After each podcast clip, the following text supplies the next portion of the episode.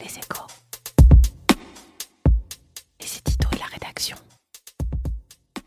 La question n'est plus faut-il réguler et encadrer les GAFA, mais bien comment le faire?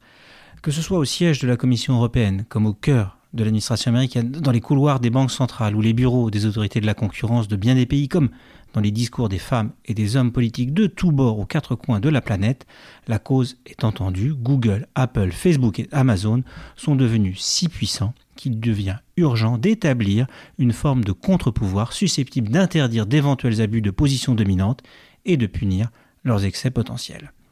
Si un consensus émerge sur la nécessité d'agir, reste à définir sous quelle forme et pour atteindre quels objectifs. Et c'est là que les choses risquent de se compliquer. Critiqués par leurs concurrents ou ceux qui font les frais de leur montée en puissance, les GAFA, mais aussi Uber, Booking, Airbnb ou d'autres géants du numérique, ont tout d'abord l'avantage d'être populaires. Le grand public adopte leurs services souvent gratuits ou pro-concurrentiels. Malgré le scandale Cambridge Analytica, Facebook séduit et les dérives sociales des VTC ou des services de livraison à vélo pèsent peu sur la demande. Les GAFA ne seront pas des cibles aussi faciles que les géants du train, de l'énergie ou des télécoms que l'antitrust américain a puni par le passé. S'ils sont dominants, les GAFA n'abusent pas non plus systématiquement de leur position. Or, punir quelqu'un qui n'a pas enfreint la loi n'a juridiquement rien d'évident. Surtout que les lois actuelles ne sont pas toujours adaptées pour faire face aux stratégies des GAFA. Pour favoriser l'émergence de concurrents, on devrait peut-être interdire par exemple aux poids lourds de racheter des startups qui pourraient un jour menacer leur hégémonie. Fallait-il laisser Facebook racheter WhatsApp et Instagram?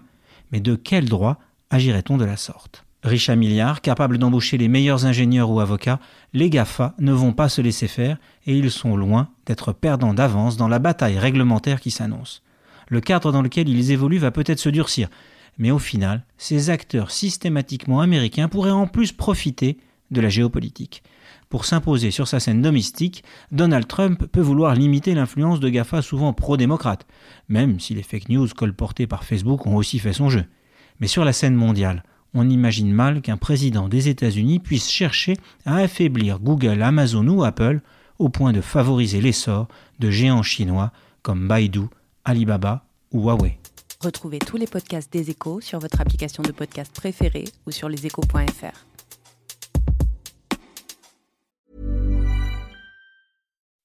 When you make decisions for your company, you look for the no-brainers. If you have a lot of mailing to do, stamps.com is the ultimate no-brainer. Use the stamps.com mobile app to mail everything you need to keep your business running with up to 89% off USPS and UPS. Make the same no-brainer decision as over 1 million other businesses with stamps.com. Use code PROGRAM for a special offer. That's stamps.com, code PROGRAM.